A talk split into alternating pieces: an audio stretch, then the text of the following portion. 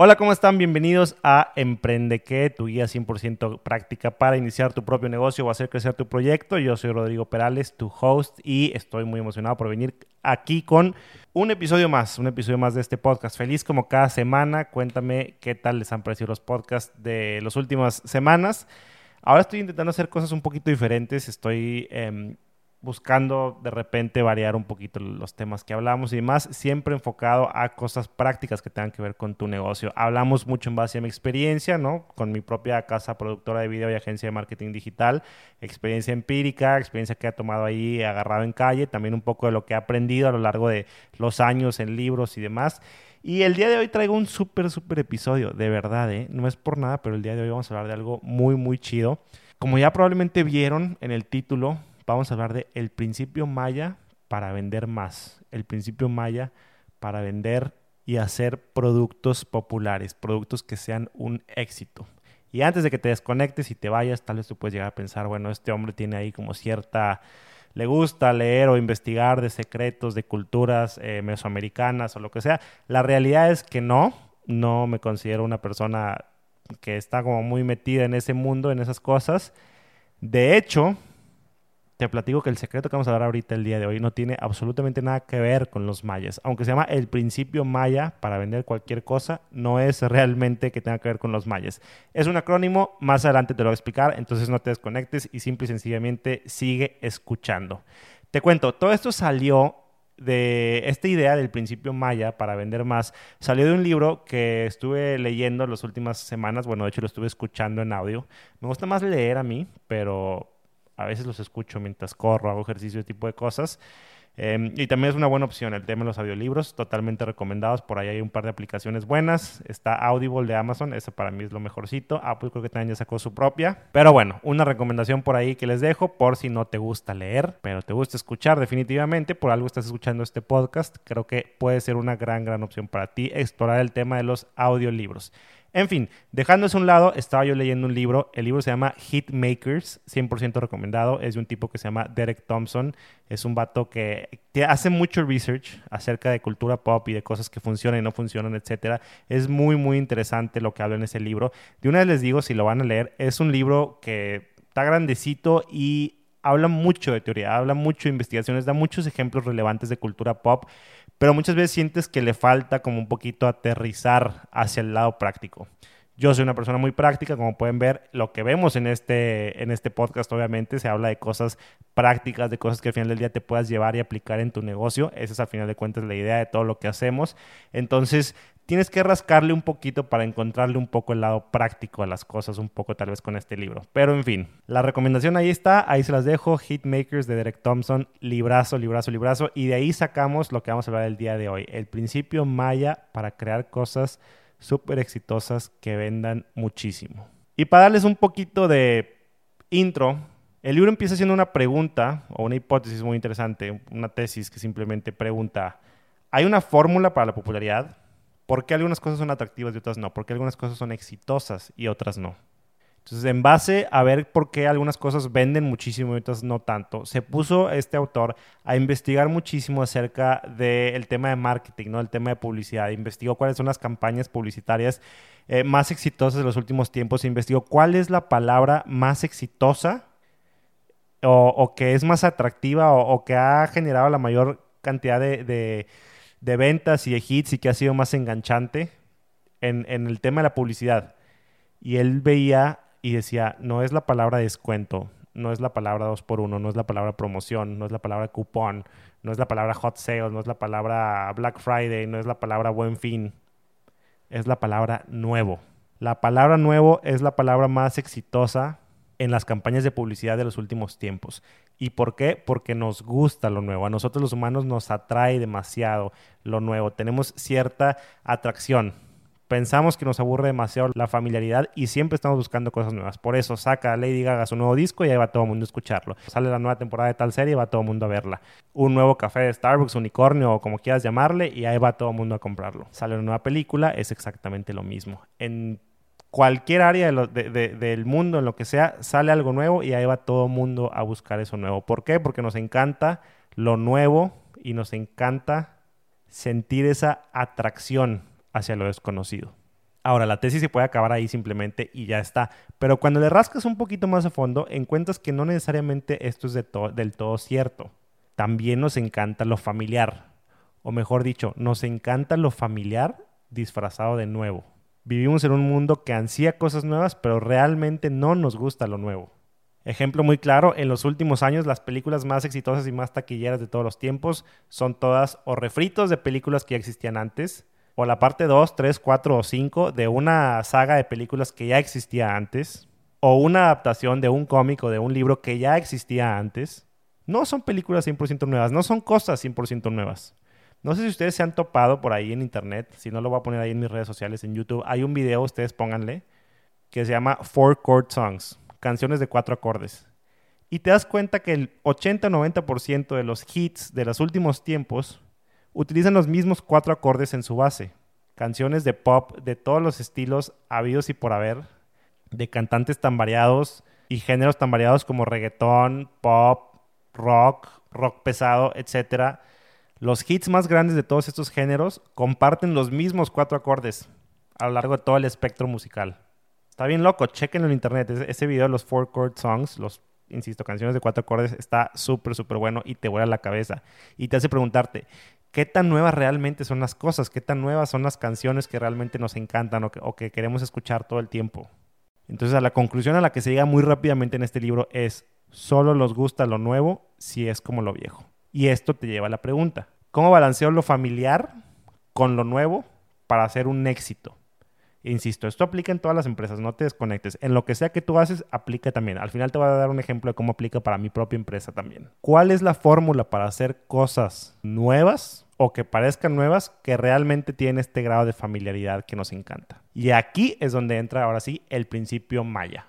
Que insisto, no es un principio que venga de una cultura o una civilización antigua, simplemente se llama maya porque es un acrónimo, M-A-Y-A. Y el principio maya lo inventó o lo acuñó un tipo, un, diseñador gringo que se llama Raymond Loewy, se llamaba. Muy seguramente tú no lo has escuchado, pero estoy seguro que has visto y has interactuado muchísimo con cosas y productos que él diseñó. Este hombre prácticamente diseñó los 50 americanos, los 50 en Estados Unidos y por consiguiente obviamente los 50 a nivel mundial. Para que te des una idea, algunas de las cosas que diseñó este tipo, él diseñó la fuente moderna de Coca-Cola que conocemos y que está presente en todas las cadenas de comida rápida. Diseñó el paquete de cigarros de Lucky Strike, que fue como tan innovador en su tiempo porque se diferenciaba muchísimo a todas las demás cajetillas que había ahí en el mercado. Diseñó el automóvil deportivo moderno, ¿no? Contemporáneo. Diseñó el autobús también contemporáneo como lo conocemos hoy en día, el famoso Greyhound Bus diseñó el interior de la primera nave espacial de la NASA. Cálate esa nada más. Para que veas el rango de cosas que diseñó el tipo. También hizo muchísimos pósters, publicidad, diseño gráfico, el logo de Exxon, el logo de la oficina de correos de la oficina postal de Estados Unidos. Diseñó muchísimas, muchísimas cosas este tipo. Como les digo, prácticamente le dio forma a los 50. Y cuando me preguntaban, ¿cómo le haces para que todo lo que diseñes sea un hit? Para que todo lo que diseñes se vuelva un boom ¿Cuál es la clave? ¿Cómo le haces? Y ahí es donde él explica un poquito este principio maya, que dice la respuesta es, tienes que crear algo, en inglés, most advanced yet acceptable. En español se puede traducir algo como lo más avanzado o lo más innovador, pero aún así aceptable.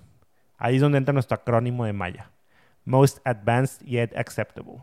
Si quieres hacer un hit, tienes que encontrar ese punto perfecto. Es un balance muy, muy específico y muy, muy fino entre algo nuevo, pero no tan nuevo porque te asusta, y algo familiar, pero no tan familiar porque te aburre. Ahí es donde se pone súper interesante y a mí me enganchó bien, bien cañón. Decía Raymond Louis, por un lado está la neofilia, ¿no? La necesidad de descubrir y obtener lo nuevo, y por otro lado está la neofobia, que es miedo a lo que es demasiado nuevo. Entonces tienes que encontrar el balance perfecto entre la neofilia y la neofobia y ahí está tu hit. Dice, eso te lo garantizo. Saca algo lo suficientemente atractivo, pero a la vez lo suficientemente familiar y a la gente le va a encantar. Insisto, por eso todas las películas son refritos y nos encantan, ya estamos, aunque nos las venden como nuevas. Y en la ropa aplica exactamente igual. Ponte a pensar, ponte a pensar qué ropa está ahorita de moda. La noventera. La ropa de los 90 está súper de moda, pero en los 2000 era horrible. En los 90 estuvo súper de moda, en los 2000 se volvió totalmente impopular, ya no era algo atractivo. Y ahora 2015, 2020 es otra vez popular. Es un ciclo. Se siente como algo nuevo, pero realmente es algo exageradamente familiar. Y así aplica en todo. Está súper, súper interesante. Si quieres vender algo nuevo, tienes que asegurarte que se sienta familiar. Hay muchísimos ejemplos de esto. Piensa en Uber cuando inició. Uber era como un taxi, pero no es un taxi porque realmente es una plataforma totalmente nueva, totalmente moderna, donde tú puedes pedir por medio de tu celular y puedes traquear en tiempo real y puedes ver las placas y quién te recoge y el nombre y el carro y el color y las placas y, no es realmente un taxi, es un chofer. Pero te digo que es como un taxi porque si te digo que es una plataforma totalmente nueva, te vas a asustar y no le vas a entrar. Te tengo que meter ese tema familiar, de familiaridad. Después ya eh, Uber se vuelve demasiado popular y todos los, giros de diferentes empresas empiezan a hacer exactamente lo mismo. Empiezan a copiar el modelo de negocios de Uber. Y todo el mundo se empieza a definir como, somos el Uber de, inserta el nombre del giro, ¿no? De, la empresa o de lo que sea que hagan. Llega Airbnb y te dice, somos como, el, somos como Uber, pero del hospedaje. Y luego llega Rappi y todos estos de comida y te dicen, somos como el Uber, pero de entrega a domicilio. Y luego llega Corner Shop y te dice, somos como Uber, pero de súper a domicilio. Y entonces, aunque parece que son cosas muy, muy nuevas que nos atraen muchísimo, realmente son cosas muy familiares. Si te alejas demasiado de la familiaridad, asustas. Otro ejemplo muy, muy claro, piensa en Alexa y Google Home y todos estos em, aparatos que han salido últimamente. Si te pones a pensar realmente qué son, son máquinas de inteligencia artificial. Eso asusta muchísimo. A cualquiera que se lo digas, a cualquier persona así de sol que no esté metida en el tema de programación, de inteligencia, machine learning, de todo esto, el pensar en inteligencia artificial así tal cual aterra. Piensas en robots que van a conquistar el mundo. Pero llega Alexa y llega Google Home y te dice, mira, esa es inteligencia artificial, pero realmente es tu asistente personal. Te puede hacer reír y te puede cantar y te puede contar un chiste y te puede dar las noticias de la mañana y te puede decir buenos días toda la mañana, todas las mañanas. Y eso es súper familiar. Entonces nos encanta porque es algo muy nuevo, pero a la vez tiene este toque de familiaridad. Por eso es tan atractivo, por eso de repente se volvió un hit enorme este tipo de aparatitos. En el libro se menciona ya como último ejemplo también que Spotify, en su intención porque la gente descubra nuevas canciones y nuevas músicas, tiene playlists y estos playlists son como playlists sugeridos y, recomendados para ti, ¿no? En base a la música que te gusta. Pero originalmente estos playlists te sugerían pura música que no conocías. Y eso hizo que la popularidad de la aplicación se fuera por los suelos. Esto es cuando Spotify todavía no era lo que es ahorita, ¿no? Porque a la gente no le gusta escuchar puras canciones totalmente nuevas que no conocen. Cuando descubrieron eso, hicieron un pequeño tweak en el algoritmo y se dieron cuenta que podían meter cuatro o cinco canciones nuevas y de repente una o dos canciones que ya conoces, que ya reproduciste, que ya sabes que te gusta porque reproduces constantemente. Y luego te meto otras tres nuevas y luego te meto una que sí te gusta. Entonces se volvió un hit porque es nuevo pero a la vez es familiar me siento súper bien escuchando música nueva porque es música como la que ya escucho. Tan como la que ya escucho que la que ya escucho está dentro de la playlist de canciones nuevas. Repito, most advanced yet acceptable. Lo más avanzado, lo más innovador, pero a la vez lo más aceptable posible. Porque si nos alejamos demasiado, nos vamos a asustar. Piensa para ti cómo se ve esto. Piensa cómo puedes aplicar el principio Maya en tu negocio. Insisto, esto aplica para todos. Aplica en tecnologías de la información, aplica en em, un restaurante de hot dogs, aplica en una em, tienda en línea de cualquier craft que sea que vendas tú, aplica en una agencia de marketing digital, aplica en todo. Vamos, ahora sí, como les decía, el libro no es como tan práctico, pero vamos a aterrizarlo al emprendedor, como yo le digo, el emprendedor de sol, el emprendedor que anda ahí talachándole, el emprendedor que anda ahí jalando en México o en Latinoamérica en 2020 cómo se ve el principio maya hoy en día. Y los aprendizajes que yo encontré y, concluí personalmente de esto es, número uno, no busques reinventar la, la, rueda por completo. Es el error número uno y es algo que hacemos muy seguido, es muy común. Sobre todo si estás metido en el ámbito creativo como yo, si eres un diseñador gráfico, si eres un músico, si eres una agencia de marketing, un videógrafo, un fotógrafo, lo que sea, siempre estás buscando cómo reinventar la rueda, cómo hacerlo nuevo, cómo hacerlo totalmente, está esta palabra, ya sabes, de moda disruptivo, ¿no? Algo así que nadie nunca haya visto y que saque el wow a las naciones. No existe tal cosa. Es imposible. Todo lo que hayas pensado ya alguien más lo pensó, ya alguien más em, probablemente lo hizo. por ahí yo leía también una teoría que, que, cualquier idea que tú tengas, ya hay mínimo 200 personas que pensaron en esa idea. La cosa es en tú ponerte a hacerla, ¿no? Pero si hasta nuestras ideas que son tan personales y tan nuestras ya están incluso pensadas por alguien más, ¿qué te hace pensar que vas a poder hacer algo totalmente nuevo? Tienes que estar bien y tienes que saber bailar ese, ese dance, ese balance entre lo familiar lo nuevo, entre innovar, pero no alejarte muchísimo con lo que ya sabemos que gusta. A los humanos nos gusta sentir esa familiaridad, nos gusta sentir que las cosas las conocemos.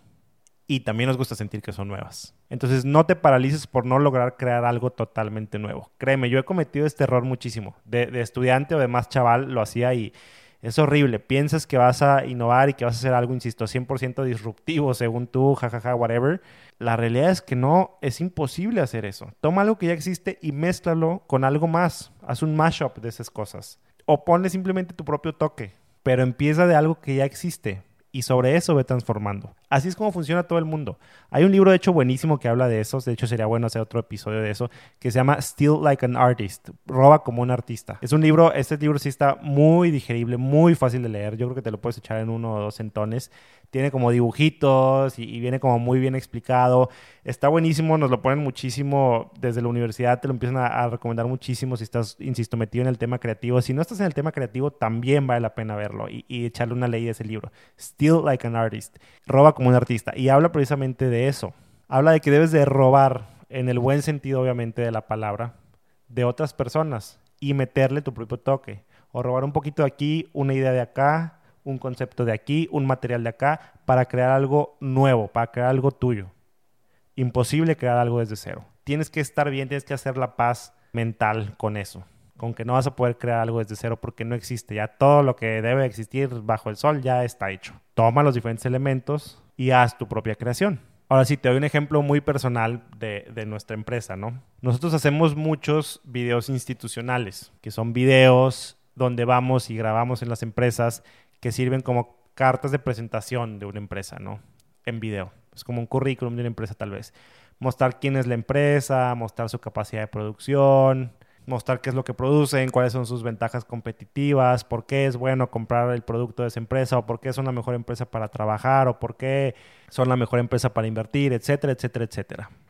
A eso nos dedicamos, eso es mucho, gran parte de lo que hacemos nosotros. Y en este proceso de crear videos nos hemos dado cuenta que a los clientes, sobre todo más corporativos, tienen esta necesidad enorme de sentir que están innovando. Déjenme explicar un poquito más. Hemos ido a muchísimas empresas que son empresas, no me gusta mucho la palabra cuadradas, pero que sí son empresas como, pues que ya tal vez traen cierta inercia de varios años, vienen haciendo las cosas de cierta forma y, tal vez jamás han pensado, habían pensado antes en hacer un video. Y de pronto alguien les dijo, oye, vamos a estar en una expo y necesitamos poner un video en, nuestro stand. O va a, venir un inversionista y necesitamos ponerle un video este, para mostrarle lo que ha sido con la empresa y bla.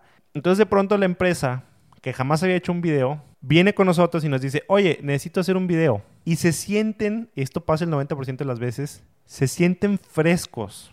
De repente se sienten renovados, de repente sienten que están innovando y que están creando algo totalmente nuevo y disruptivo, porque jamás antes habían hecho un video. Entonces, el simple hecho de nosotros llegar a hacerles un video donde les pedimos a todos, oigan, vénganse uniformados, peínense, pónganse guapos porque van a salir en el video, ja, ja, ja, ja, ja. Y en el video va a salir hablando el director. Y a veces hay algunos clientes que dicen, y quiero ponerlos a todos a, no sé, a voltear a la cámara y saludar, o hacer cierta dinamiquita, o cierto bailecito, o cualquier cosa. Y se vuelve un wow, se vuelve un hit dentro de la empresa, porque están haciendo algo que, que se siente muy, muy nuevo para ellos. Pero realmente no dejan de estar en su lugar de trabajo, no dejan de hacer lo que siempre hacen, solamente el día de la grabación del video es un día especial, es un día diferente, es un día que para ellos sienten que se salen de lo que vienen haciendo en el día a día.